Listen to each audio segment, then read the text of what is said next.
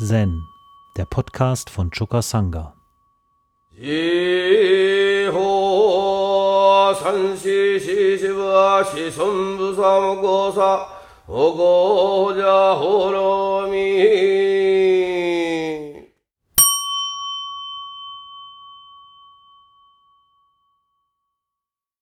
Es gibt ja zwei große Choransammlungen, die Klassiker sind. Die eine heißt Mumon Khan, die Torlo, das torlose Tor. Und die andere heißt Hekigan Roku, Niederschrift von der smaragdenen Felswand. Und in dem einen Koransammlung sind 48 Korans enthalten und in dem anderen 100. Und diese beiden Werke werden von den japanischen Zen-Studenten intensiv studiert. Und wir natürlich versuchen auch da einzudringen. Ja, diese Koans haben immer jeweils einen wichtigen Aspekt der Übung zum Gegenstand. Und ich wollte jetzt mal mich widmen dem Chor Nummer 19 aus dem Mumon Kan Nansens, der alltägliche Geist ist der Weg. Ja, und zu Nansen kommt sein Schüler Joshu. Joshu ist ein berühmter Zen-Meister, zu dem sage ich gleich noch was. Äh, und der auch hier beispielsweise im Mumonkan öfter vorkommt, beispielsweise bei dem ersten Koran gleich. Äh, das die meisten von euch schon mal gehört haben oder kennen. Na, ein Mönch kommt zu Joshu, hat ein Hund die Buddha-Natur? Antwort von Joshu, Mo. Mo Mon Khan ist auch dasselbe Mo. Ja. Also die torlose Schranke wird eröffnet mit diesem Korn von Joshu. Und hier geht es aber um den Lehrer von Joshu, nämlich Nansen. Also zu dem geht der Joshu und fragt ihn, was ist der Weg? Der alltägliche Geist ist der Weg, antwortete Nansen. Joshu fragte, soll ich nach ihm suchen Wenn du ihn suchst, trennst du dich von ihm, antwortete Nansen. Wie kann ich den Weg finden, wenn ich nicht nach ihm suche, beharrte Joshu. Nansen erwiderte, der Weg ist keine Angelegenheit von Wissen oder Nichtwissen. Wissen ist Verblendung. Nichtwissen ist Verwirrung.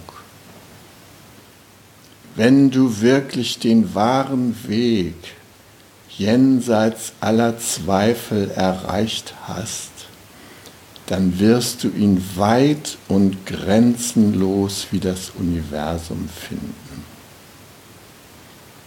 Wie kann man darüber auf der Ebene von richtig und falsch reden? Bei diesen Worten kam Joshu zu plötzlicher Verwirklichung. Jetzt hat der Momo noch einen Kommentar dazu verfasst. Momons Kommentare sind meistens äh, herausfordernd, ja.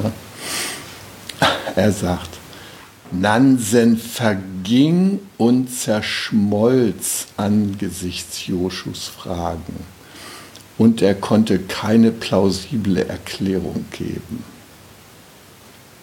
Selbst wenn Joschu zur Verwirklichung kam, braucht er noch weitere 30 Jahre, um es vollständig zu verstehen.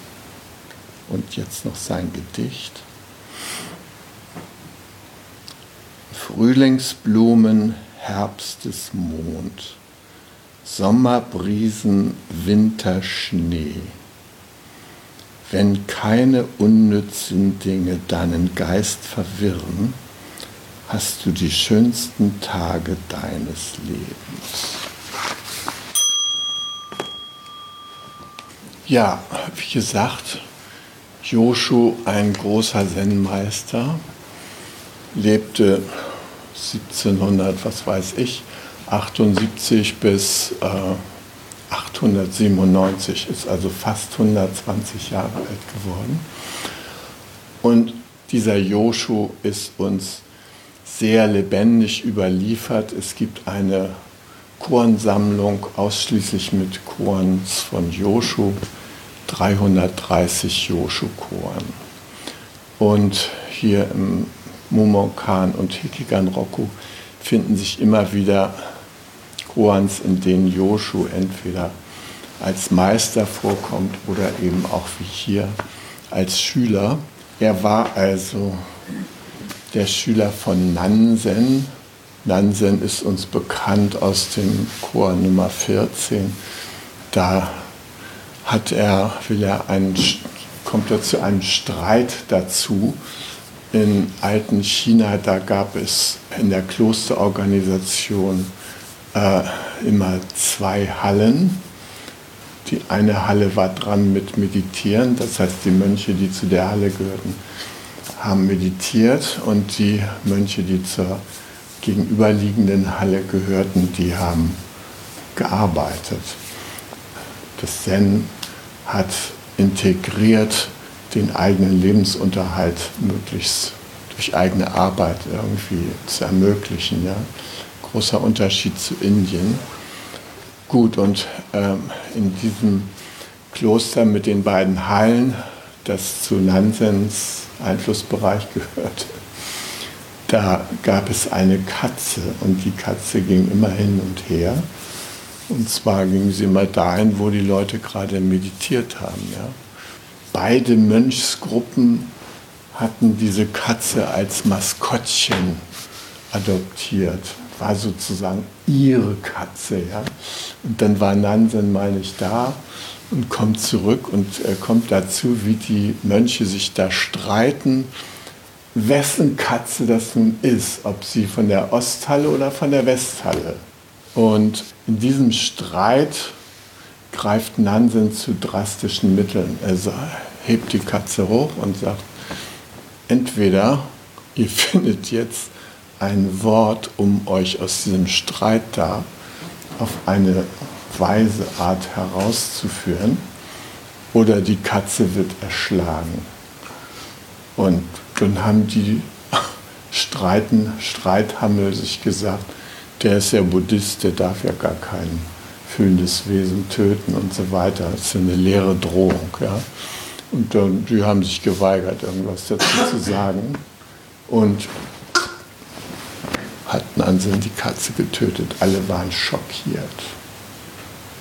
Ja, nach dem Motto, Zanke Katze weg damit.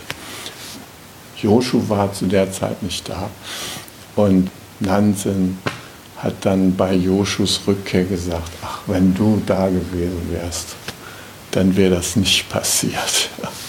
Du hättest irgendwas dazu zu sagen gewusst. Ja. Und äh, Joshu gibt auch noch eine eigenartige Antwort. Er quittiert den Bericht, indem er sich eine Sandale auf den Kopf setzt und um, umdreht und weggeht. Ja. Zwischen Joshu und Nansen herrschte eine ziemlich enge Verbindung. Ja. In diesem Choren, ja, wo Joshu fragt, also was ist der Weg? Ne? Ja, was ist das Dao? Also der chinesische Ausdruck Weg ist Dao und Dao ist äh, gleichzeitig die Übersetzung des indischen Begriffs Dharma ins Chinesische. Um ungefähr 100 vor Christus äh, wurde das mit dem indischen Buddhismus in China irgendwie ruchbar und äh, der regierende Kaiser, der hatte einen Traum, dass nämlich eine Karawane mit weißen Pferden anrücken würde und die Leute dieser Karawane mit einer Reihe von bedeutsamen Schriftrollen nach China kommen. Und von diesem Traum des chinesischen Kaisers hörten die indischen Mönche und die waren natürlich schon die ganze Zeit in Kontakt auch mit äh, China, aber es gab noch keinen offiziellen Kontakt. Und deshalb haben sie tatsächlich eine Karawane mit weißen Pferden ausgerüstet und ein extra Sutra geschrieben, das Sutra der 42 Verse. Und dieses Sutra war angelehnt an das Tao Te Ching oder Tao Te King hier, oft so genannt. Ja? Also die Essenz des Daoismus zusammengefasst von Lao Tse, als er das Land verlassen wollte, hat ein Zöllner ihm die Weisheit entrissen und in 84 Versen aufgeschrieben bevor der Lao Tzu also China verließ. Ne? Und das ist eine der heiligen Schriften Chinas. Ja? Und diese Mönche, die haben sich eingestellt auf den Empfängerhorizont der Chinesen. Die haben also ein Sutra der 42 Verse gemacht. Ne? 84 Verse hat das Tao Te King, 42 ist eine bescheidene nicht noch überholen mit noch mehr Versen. Ja, nee, obwohl die Buddha-Lehre ja ein Ozean ist, haben sie ein kleines Flüsschen da zusammengestellt mit 42 Versen. Respektvoll unter dem Maß geblieben. Und das haben sie in derselben Versform komponiert wie das Tao Te Ching. Im selben Versmaß und die Vorgehensweise. Und mit dieser zentralen Schrift kamen sie also an, mit dieser Weißpferd-Karawane. Ja? Und äh, der Kaiser hat sie empfangen und es wurde der erste buddhistische Tempel in China gebaut, nämlich der Weißpferd-Tempel, auf Japanisch Wakubaji. Und diesen Weißpferd-Tempel, den äh, durfte ich mit dem Roshi zusammen besuchen, als wir unseren China-Besuch gemacht haben. Da waren wir unter anderem in diesem Weißpferd-Tempel und haben da mit ihm abgesprochen und weiß der Himmel was, ein bisschen was über die Geschichte noch gehört und so. So, so fing das mit dem Buddhismus in China an, ja, mit diesem Weißpferd-Tempel und dem Sutra der 42 Verse. Und der Begriff Dharma wurde also immer übersetzt in Dao. Und das Dao war den Chinesen sofort plausibel, weil das ist ja die zentrale Kategorie im Dao Te Ching. Ja? Und deshalb konnten sie, hatten sie einen Schlüssel zum Verständnis der Buddha-Lehre. Nämlich für die war klar, die Buddha-Lehre ist eine Lehre vom Dao. Ja? Und deshalb ist in den Zen-Koans vor allem immer vom Dao die Rede. Wenn vom Dharma die Rede ist, ist häufig vom Dao. Vor allem, wenn es eben in der, in der äh, Bedeutung von Weg oder Sinn äh, verwendet wird. Und äh, man kann dazu noch sagen, dass ähm, der Buddhismus sich verwandelt hat auf seinem Weg von Indien nach China. Ähm, der indische Buddhismus war nach dem Buddha, hat er sich immer mehr ins Scholastische und Philosophische hin entwickelt. Die Laien waren so außen vor, die durften so äh, Almosen spenden und die Mönche und Nonnen waren das Eigentliche. Und ähm, äh, in Nalanda gab es eine große buddhistische Universität mit 10.000 Studenten, ja, im Altertum so äh, um 600. Und also Nagarjuna, der berühmteste indische Philosoph, der lehrte da in Nalanda und ist auch einer der 28 indischen Zen-Vorfahren. Ja, Bodhidharma ist der letzte, der 28. der erste gleichzeitig chinesische. Ne? Und der äh, Nagarjuna, der gehörte eben auch in diese Reihe. Und der galt auch als eine Art neuer Buddha, als der so den Buddhismus zusammengefasst hat und war so das Öffnungstor für den Mahayana-Buddhismus. Ja. Vorher, vorher war der Buddhismus eben mönchzentriert und äh, mit dem Mahayana öffnete sich der Buddhismus für die Laien und für das Volk sozusagen. Und am meisten äh, äh, hat zur Öffnung dann später beigetragen Huineng, der sechste äh, Ahn in China, ja. Der war nämlich ein echter Mann aus dem Volke, so eine Art chinesischer Ostfriese. Äh, Analphabet, hört einen Satz aus dem Diamant-Sutra, geht in das Kloster, wo der Mensch ist, der über das Diamant-Sutra gesprochen hat, versorgt noch seine Mutter. Er hat immer mit äh, Holzreisig äh, Paketen, äh, die er in der Stadt verkauft hat, hat er seine Mutter unterhalten. Er war halbweise, sein Vater war äh, in Ungnade gefallen und gestorben. Also jedenfalls dieser Huineng, der kam dann zum fünften Patriarchen und äh, weil der Analphabet war und wie so eine Art aus Friese, so ein Kalfaktor, ja, haben sie ihn in die Reismühle gesteckt und da musste er die Reismühle treten. Das war ein großer Balken äh, und der schlug auf so eine Schale, in der die Reiskörner waren. Und derjenige, der diese Reismühle bediente, die es übrigens heute noch so vom Typ her in Nepal gibt, kann man sich da angucken, der muss halt diesen Balken so runterdrücken und dann loslassen und dann knallt er auf die Körner. Und so wird der Reis da allmählich zum Mehl verarbeitet. Und der Huineng, das war ein kleiner Mann, und der musste, um diesen Balken überhaupt runtertreten zu können, musste er sich einen riesigen Stein um den Bauch binden. Ja, mit dem ist er zusammen auf den Balken gestiegen, abgesprungen. Peng. Ja, der hat da acht Monate in der Reismühle gearbeitet.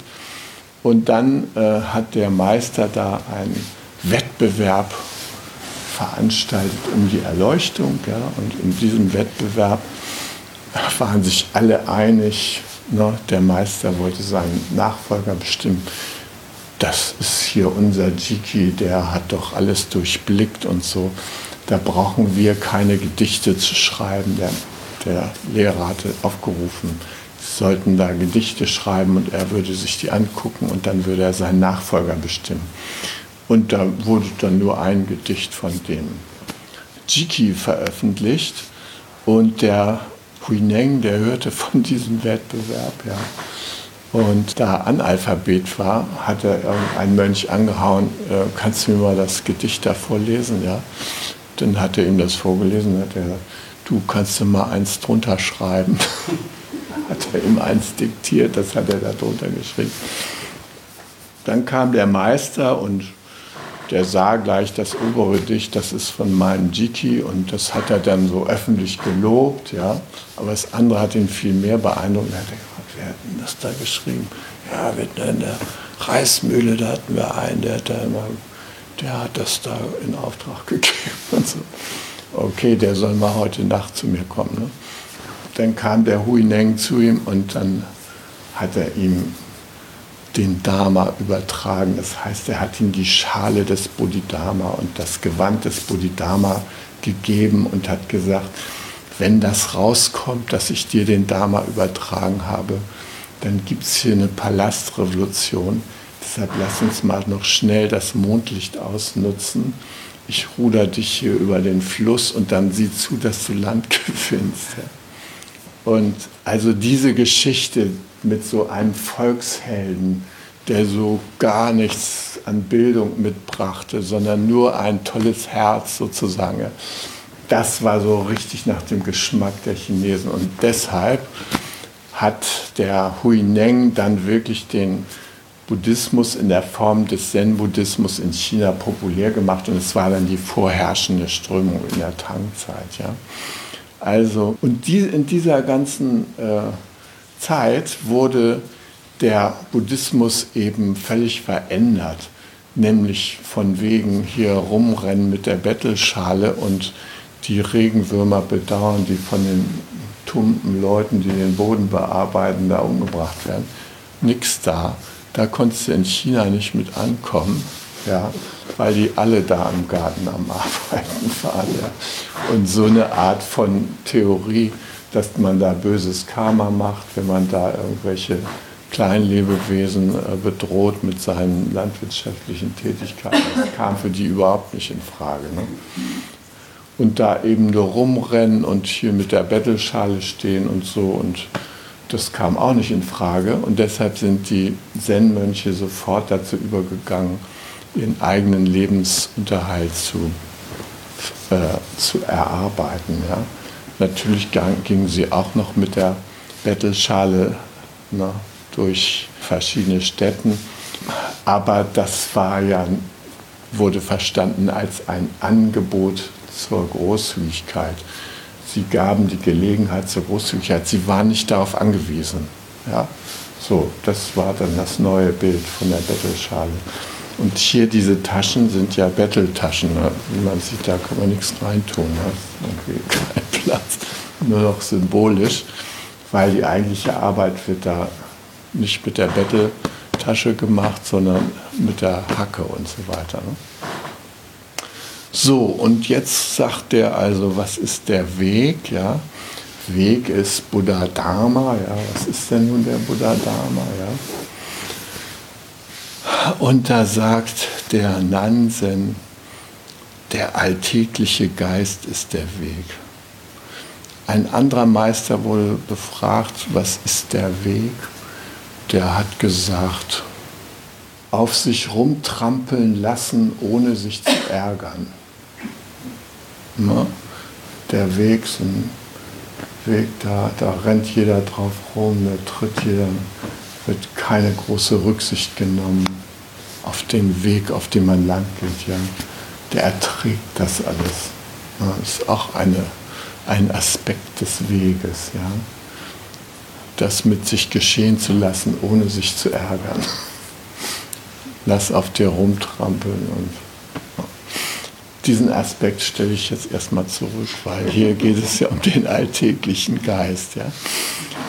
Die Zeichen alltäglicher Geist im Chinesischen alltäglich wird dargestellt durch ein Zeichen, was äh, sowohl ewig bedeutet als auch gegenwärtig. Ja? Also der alltägliche Geist ist sozusagen hier, jetzt und immer da. Ja? Also eine ganz schöne Dimension. Und Geist wird äh, im Japanischen durch das Zeichen Shin, Herz, dargestellt, ja, im chinesischen Xin. Und ähm, das wird, das hat eine weitere Bedeutung als bei uns Herz oder Geist. Deshalb wird es eigentlich übersetzt mit Herzgeist. Und äh, wenn äh, die Japaner oder die Chinesen so befragt werden, äh, äh, denkt mal an die Berge, an den Harz oder was weiß ich, die Alpen. Und dann gucken wir so nach oben und so. Und die sagen, die gucken dann in ihr Herz. Ja, da sind die Alpen drin. Oh, das ist der große Ozean. So. Wenn die so aufgefordert werden, danach zu schauen. Oh.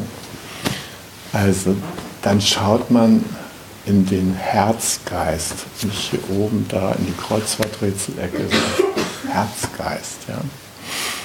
Also der immerwährende alltägliche Herzgeist ist der Weg. Ja. Naja, und dann fragt Joshu natürlich, soll ich nach ihm suchen? Ist noch ein großer Unterschied, mit welcher Intention man unterwegs ist. Ob man findet oder ob man sucht. Ja? Ich empfehle euch schon mal die zweite Alternative nicht so zu fördern, mehr so im Sinne von finden zu gehen. Das ist irgendwie so die Intention schon etwas ausgeprägter. Nur was diesen alltäglichen Geist, ist der Weg angeht, ist trotzdem die Frage, ob Suchen die richtige Bewegung ist und Finden oder sowas. Weil Suchen schon so die Vorstellung ist, dass man davon getrennt ist, was ja Nansen auch sagt. Ja? Wenn du ihn suchst, trennst du dich von ihm. Du stellst dir da so was gegenüber vor, so was Großartiges. Ja? Nichts, was mit dir zu tun hat. Ja, also dieses äh, Getrenntsein, das ist etwas, äh, was in gewisser Weise eine tragische Seite an uns ist, weil unsere Erkenntnisfähigkeit setzt oft erstmal mit dem Erleben des Getrenntseins ein. Ja? Also wir, äh, wenn wir anfangen zu denken, dann äh, sind da wir hier das Subjekt, das ich noch nicht Subjekt nennen kann. Und da ist die ganze Welt drumherum. Ja, aber die ist getrennt. Nach der Geburt gibt es noch so eine innige Phase der Neugeborenen, die hm, sind da an der Mutterbrust am Saugen und für die ist das noch eine Welt. Ja. Aber nach und nach stellen die fest, äh, ja, Brust wird an mir aus dem Mund genommen. Äh, äh, was ist denn jetzt los, ja? Äh, was ist denn mit meinem Universum plötzlich passiert? Ne? Und diese Art von Getrenntheitserlebnis, das haben wir dann zunehmend, ja? Das macht uns auch Angst. Und in gewisser Weise äh, begeben wir uns unser Leben lang wieder auf die Suche nach dieser wunderbaren Einheit, aus der wir da rausgefallen sind, an irgendeinem Punkt. Ja. Und ähm, wenn ein Mensch geboren ist, dann, dann hat er auf jeden Fall zwei Antriebe, zwei Triebkräfte. Das eine ist, er sucht weiterhin die Verbundenheit, ja, wie er sie im Mutterschoß erlebt hat. Und er sucht gleichzeitig sein individuelles Wachstum. Ja, autonome Strebung und Verbundenheit. Und in, dieser, in diesem Spagat, da findet unsere Entwicklung statt. Und wenn es gut ausgeht, dann können wir Verbundenheit und Autonomie irgendwie gleichzeitig entwickeln. Ja? Also Autonomie ist auch sowas wie Selbstbehauptung und Verbundenheit. Das ist sowas wie Einfühlung oder Anpassung. Also in diesem Spagat, da können wir große Kräfte entwickeln, wenn das in einem so, sowohl als auch einmündet. Aber manche von uns haben das tragische Erlebnis, dass beispielsweise das Ankommen neuer Geschwister oder sowas dazu führt, dass man irgendwie gedrängt wird zu so einer Art Entscheidung. Entweder ich gehe jetzt in die Verbundenheit oder ich gehe in die Autonomie. Ja? Und äh, die einen Kinder werden dann autonom rebellisch und die anderen werden dann sanftmütig angepasst, verbunden und so weiter, weil sie nicht mehr beide Komponenten gleichberechtigt weiterentwickeln. Ja, ja und wenn sich also diese, diese Strebungen, die wir als Ausdruck unserer Buddha-Natur auch äh, spüren können, ja, wir, die sind von Geburt aus uns mitgegeben, wenn wir diese Strebungen nicht mehr integrativ äh, erleben können und die sich dissoziieren, dann gibt es etwas, was dazwischen tritt. Und das ist Angst. Und diese Angst, das ist etwas, was uns dann für unser Leben immer wieder begleitet. Ja, wir sind da nicht so ganz natürlich Reizreaktion, ist alles Paletti gut. Nee, zwischen Reiz und Reaktion tritt die ängstliche Frage, werde ich damit angenommen oder nicht? Deshalb sind wir die ganze Zeit am Suchen, wie kriegen wir das wieder hin, dass das eine Einheit ist. Ja?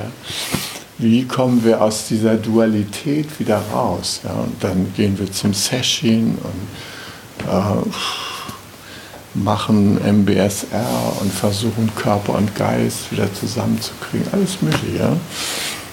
So, und dann sind wir auf der Suche, aber nicht am Finden des Integrativen. Und der Joshu ist auf der Suche, ja. Und der akzeptiert das nicht, dass sein Meister zu ihm sagt, äh, wenn du ihn suchst, trennst du dich von ihm, ja. Das kann er in dem Moment nicht verstehen, ja. Er ist schon getrennt. Deshalb sieht er nicht, wie die Trennung da noch bestärkt wird darin.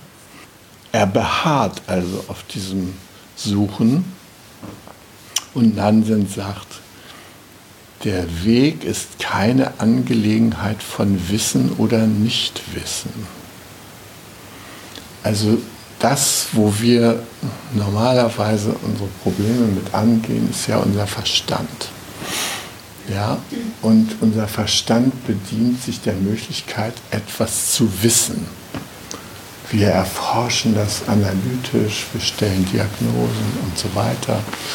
Wir machen Experimente, ziehen unsere Schlüsse daraus und äh, dann häufen wir immer mehr Wissen an. Und wenn sich irgendein Problem abzeichnet, dann gehen wir mit dem analytischen Werkzeug daran und versuchen das Problem zu lösen. Und so bewegen wir uns in einer Problemlösungswelt, wo immer ein Problem gelöst wird und mit der Lösung zwei neue Probleme geschaffen werden. Das ist ungefähr die wissenschaftliche Vorgehensweise in unserer Welt. Ja? Also da haben wir jetzt zum Beispiel die Klimakatastrophe, ja, die sich jetzt anzeigt und so. So, das kann man jetzt so angehen, dass man sagt, also CO2 muss jetzt eingespart werden. Die Erde wird zu warm. Die fängt an zu glühen, wenn das so weitergeht. Die verwandelt sich in eine Art Venus. Das wollen wir nicht, weil wir wollen hier eigentlich weiter auf der Erde leben. Also müssen wir jetzt CO2 beseitigen. Wir dürfen nicht mehr so viel CO2 ausstoßen und ähm, wenn es ausgestoßen wird, dann müssen wir es irgendwie wieder aus der Atmosphäre rausholen und da schlagen die Wissenschaftler tolle Wege vor. Zum Beispiel das CO2 aus der Atmosphäre raussaugen oder aus den Produktionsprozessen. Und dann wird es verpresst in irgendwelchen unterirdischen Lagerstätten, ja, ehemalige Kohleflöze und so weiter, da könnte man es einsperren wenn man zu den Naturvölkern geht und die auf das Problem aufmerksam macht, auch wenn die die chemische Formel von CO2 vielleicht gar nicht kennen, ja, wissen die doch, dass wir ein Gas ausatmen, was die Pflanzen gerne einatmen. Und äh, wir könnten da in der Natur wunderbare Partner finden, die mit unserem CO2-Problem auf eine ganzheitliche Weise umgehen, nämlich Bäume, die das aufnehmen und binden können. Das passt aber nicht zu unserem sonstigen ökonomischen Ansatz in der Welt. Da sind im Augenblick Bäume mehr als Rohstoff gefordert als als CO2-Speicher. Und das ist deshalb so äh, traurig, weil beispielsweise der Amazonas ein Gebiet ist, dessen Wald äh, zur weltweiten grünen Lunge sich entwickelt hat und der anthropogenen Ursprungs ist. Das heißt, indianische Gesellschaften haben diesen Urwald hervorgebracht. indem sie das Amazonasbecken, was so savannenartig gestaltet war, da haben sie äh, Pflanzenkultur heimisch gemacht, äh, die sie in selbstgemachter Schwarzerde angebaut haben. Der Fachausdruck für diese Schwarzerde ist Terra preta. Sie haben nämlich Holzkohle mit tierischen und menschlichen Exkrementen vermischt, dadurch eine fruchtbare Erde geschaffen, in der die Holzkohle gleichzeitig gebunden war und die gleichzeitig diente als Substrat für Bäume und andere Pflanzen natürlich und haben auf riesigen Flächen diese Art der Holzkohle gebundenen Erde ausgebreitet. Man kann von Satelliten aus kann man diese Gebiete noch erkennen und sie haben äh, Deiche gebaut und äh, die Gewässer da bestimmterweise geleitet und haben da große Siedlungen angebaut. Im Amazonasbecken wohnten ähm, vor dem Ankommen der Spanier mehr Menschen als in Europa. Die haben kultiviert Pflanzen und diese Pflanzen sind verwildert in die Umgebung und das ist der heutige tropische Urwald da. Und äh, jetzt haben wir in Brasilien Leute am Ruder, die drehen das Rad wieder zurück und sagen, komm, das äh, ist hier unser Reichtum, den hacken wir jetzt mal ab. Und dann ist natürlich die wissenschaftliche Lösung des Kohlendioxidproblems äh, unter anderem Kohlendioxid raus aus der Luft und verpressen. Eine Lösung, die überhaupt keinen Zusammenhang herstellt zu der Ganzheitlichkeit der Prozesse, die auf der Erde stattfinden, seien sie nun biologisch, chemisch, äh, wirtschaftlicher Art. Und ähm, Zen ist irgendwie sehr naturverbunden. Ja? Ich hatte schon erwähnt den Bambus, der geehrt wird als eine Pflanze, die sehr dazu beiträgt, das Leben zu erleichtern. Wenn man mal in Nepal oder äh, südindischen Staaten da unterwegs ist, dann sieht man, dass die Gerüste, die da für Großbauten, Hochhäuser und so weiter benutzt werden, die sind alle aus Bambus. Ja, die sind nicht so Stahlrohrkonstruktionen, nee, die sind Bambus. Weil der Bambus so solide und stabil und gleichzeitig flexibel ist, kippt nicht so leicht um. Und so werden die Gerüste aus Bambus gebaut. Ja, also eine sehr viel einsetzbare Pflanze, die geehrt wird wegen ihrer wunderbaren äh, Möglichkeit, uns zu dienen. Und ähm, wie ich schon heute Morgen sagte, diese äh, Werkzeuge werden geachtet ja, als äh, erhaltenswürdig und achtenswert und so weiter. Gut, äh, Nichtwissen ist Verwirrung. Im Katoschu wird das übersetzt mit Teilnahmslosigkeit. Also Nichtwissen ist Teilnahmslosigkeit, Unverbundenheit, ja. Nicht wirklich in Kontakt sein. Und Wissen ist Verblendung, weil Wissen isolierte Sachverhalte äh, betrachtet und nicht den Zusammenhang herstellt. Und was ich am Zen sehr schätze, ist, dass wir mit den geheimnisvollen Aspekten der Wirklichkeit auch umgehen.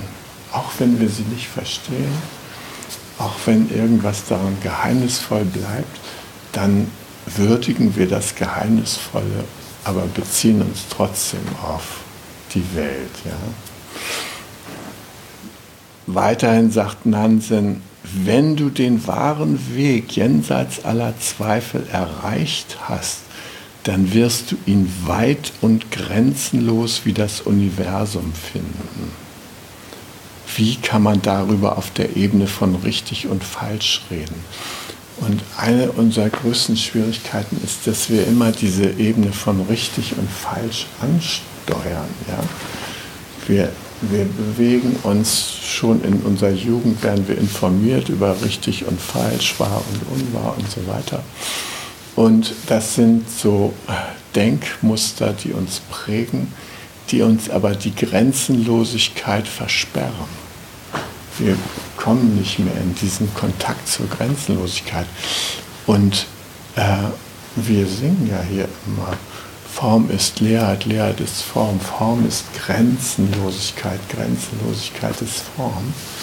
Also diesen Aspekt der Grenzenlosigkeit, den können wir ja gar nicht mehr erfassen, weil wir durch richtig und falsch eingeengt sind in unserem Leben und in unseren Beurteilungen. Ja? Das Beurteilen ist das Problematische.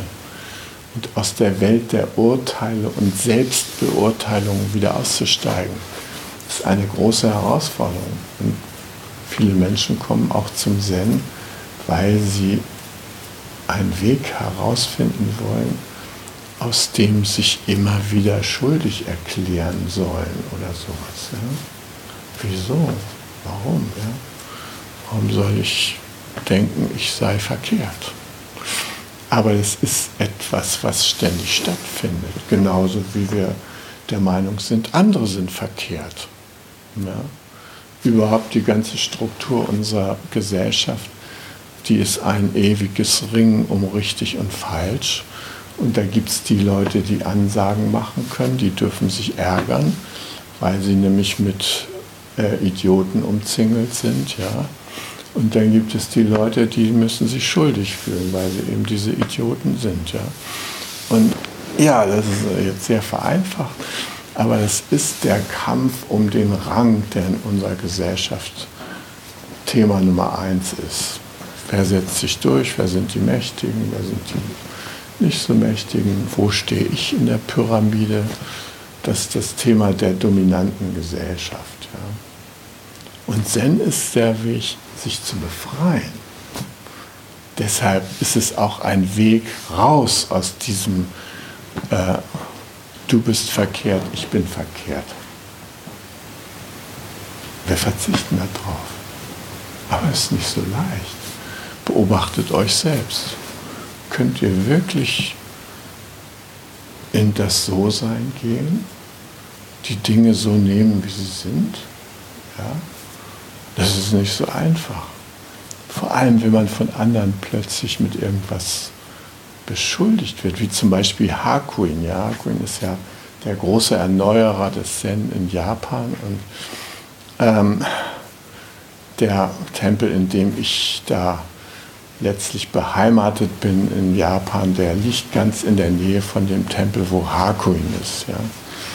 Der Hakuinsche Tempel liegt in der Nachbarprovinz und so am Fuße des Fujiyama. Und äh, Hakuin, der äh, hat diesen Tempel, das war so ein Landtempel, übernommen. Da war dieser Tempel so ein ziemliches Wrack. Und er hat ihn so benutzt als Übungsstätte und ihn so nach und nach mit Mönchen, die zu ihm kamen, wieder aufgebaut. Und er hatte dann lokal so ein ziemliches Renommee.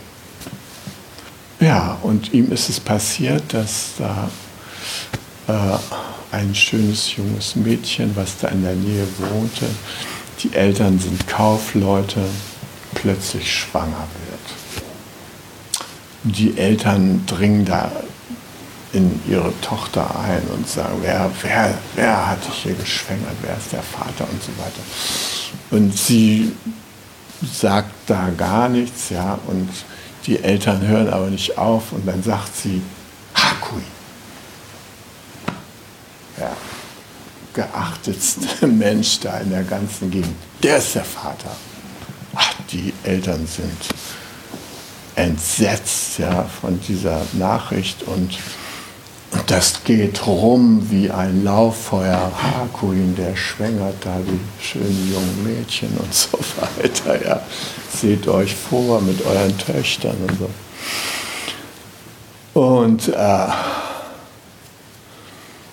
die Eltern gehen über alle Maßen wütend zu dem Hakuin hin und machen ihm Vorwürfe. Und Hakuin sagt dazu, ist das so? Und dann wird das Kind geboren und die Eltern bringen das frisch gebackene Neugeborene zu Hakuin.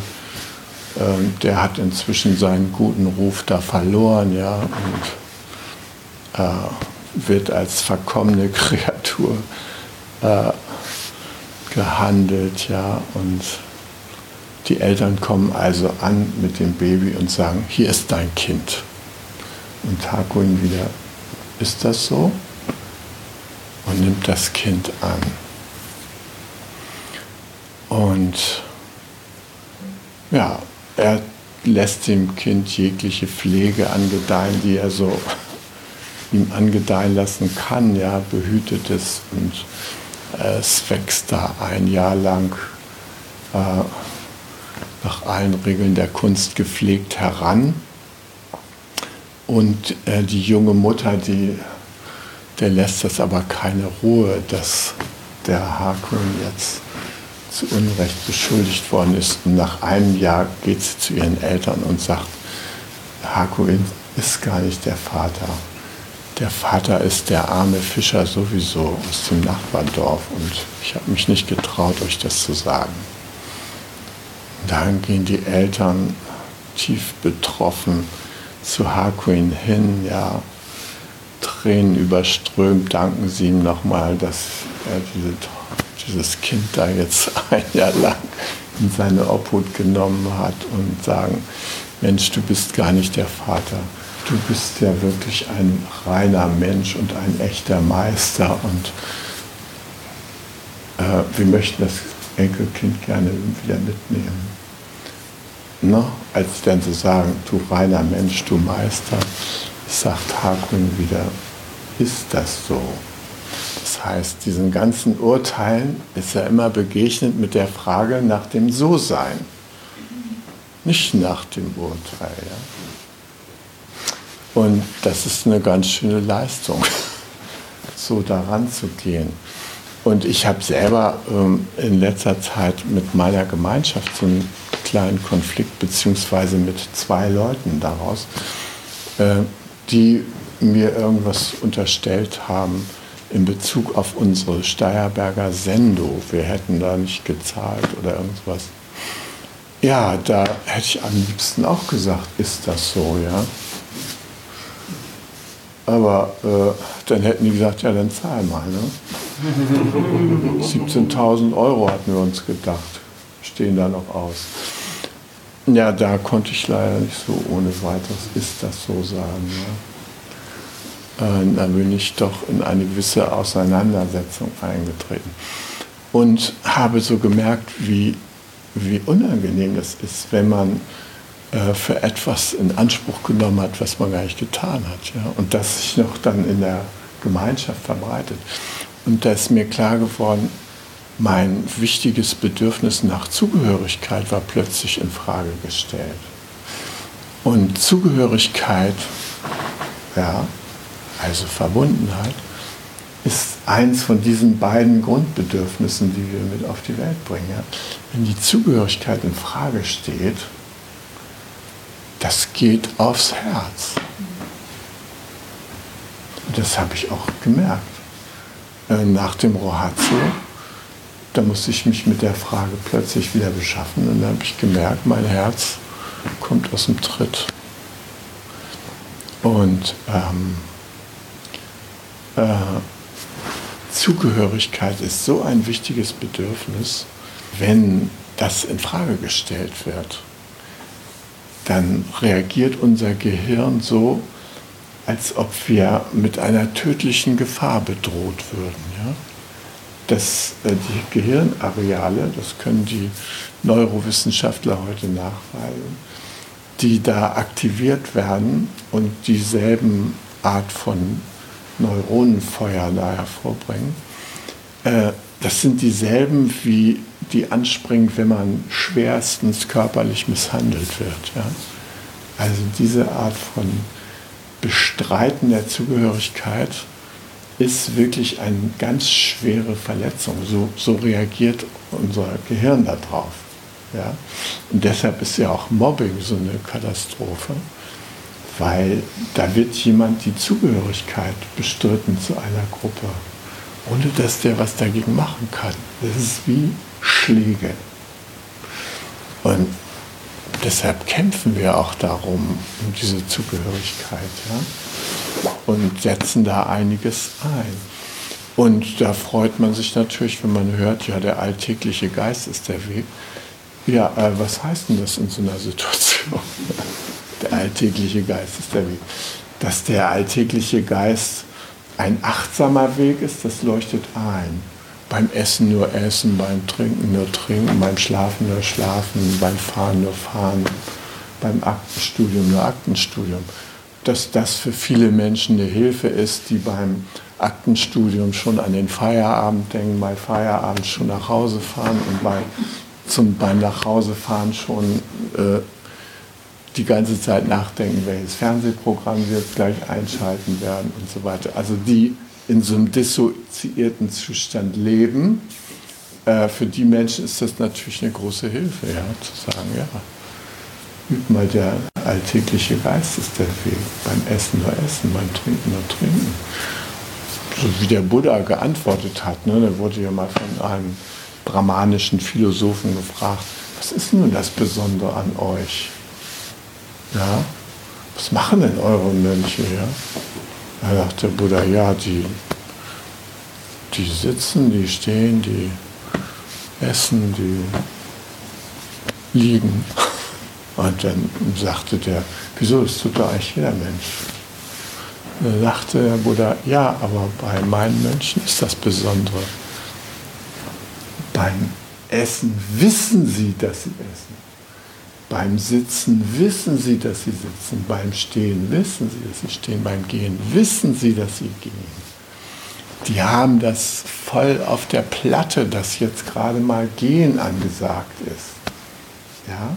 Und das unterscheidet sie von den ganzen Menschen drumherum. Die wissen nicht, wenn sie gehen, dass sie gehen. Ja?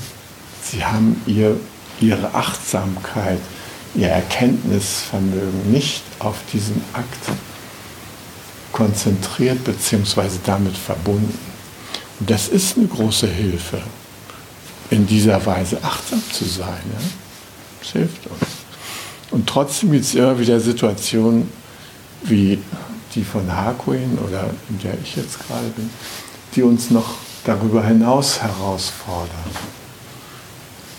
Und da kann ich nicht sagen, beim Hören nur hören oder sowas. Wenn ich Urteile höre, da springt irgendwas in mir an. Und dann brauche ich nämlich Mitgefühl. Mitgefühl für mich selber, Mitgefühl für die Personen, die diese Urteile haben. Ja? Weil die Urteile trennen uns, sie bringen uns in eine Welt der Trennung. Und wir wollen doch eigentlich in einer integrierten Welt uns aufhalten. Und die Integration verlangt, dass wir denjenigen, die urteilen, Einfühlung geben und uns Einfühlung geben. Und das nicht nur im kleinen Maßstab, sondern auch im Großmaßstab. Gut, im Großmaßstab, da komme ich das nächste Jahr drauf. Alles klar. Ich danke euch, dass ihr mir zugehört habt. Zen, der Podcast, ist eine Produktion von Chokasanga e.V. in Kooperation mit dem Podcaststudio Paderborn.